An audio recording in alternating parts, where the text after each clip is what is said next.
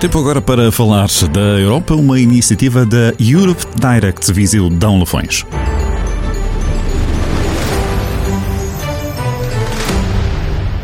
Olá, sejam bem-vindos ao Europamente Falando, no qual eu, Maria Pereira, juntamente com as minhas colegas Inês Sarda e Nicole Donzela, vamos abordar a temática da presidência portuguesa do Conselho da União Europeia.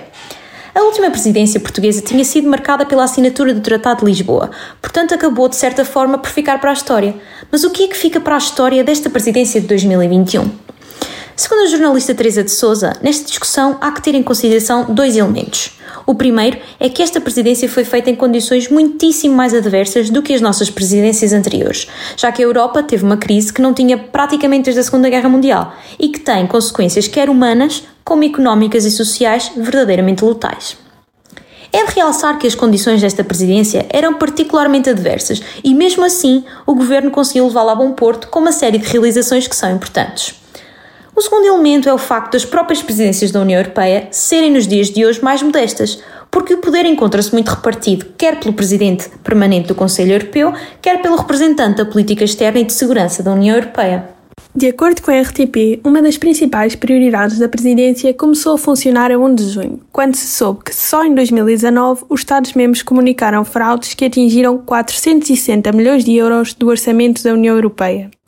A Ministra da Justiça, Francisca Van Dunham, realçou então a importância da Procuradoria, referindo que a sua entrada em funcionamento acontece num momento crítico para a proteção dos interesses financeiros da União, em particular do Next Generation EU, que através de um fundo de 750 milhões de euros irá permitir aos Estados-membros recursos financeiros significativos na recuperação da pandemia.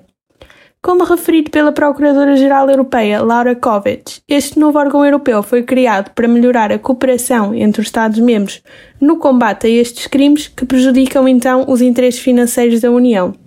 Este processo não foi isento de casos como da nomeação do procurador português José Guerra, que motivou debates no Parlamento Europeu e também pedidos de explicação por vários eurodeputados. Neste contexto, a Hungria e a Polónia não aderiram à Procuradoria Europeia e viram a presidência portuguesa dar seguimento aos processos por violação do Estado de Direito que começaram ainda durante a anterior CE. Um passo importante, de acordo com António Costa, foi que esses processos estiveram congelados durante muito tempo e a presidência portuguesa reintroduziu-os. Com isso, existiu uma fase de adição em que a Polónia e a Hungria sentiram-se obrigadas a responder a questões sujeitadas no âmbito deste processo. A presidência portuguesa insistiu fortemente na necessidade de preservar uma Europa de valores. Obrigada por nos ouvirem e espero que tenham gostado do nosso podcast. Este podcast foi financiado pelo Europe Direct Visão de Lafões podcast Europe Direct Viseu, a Europa mais perto dos cidadãos, instituições e empresas de Viseu, Dão Lafões.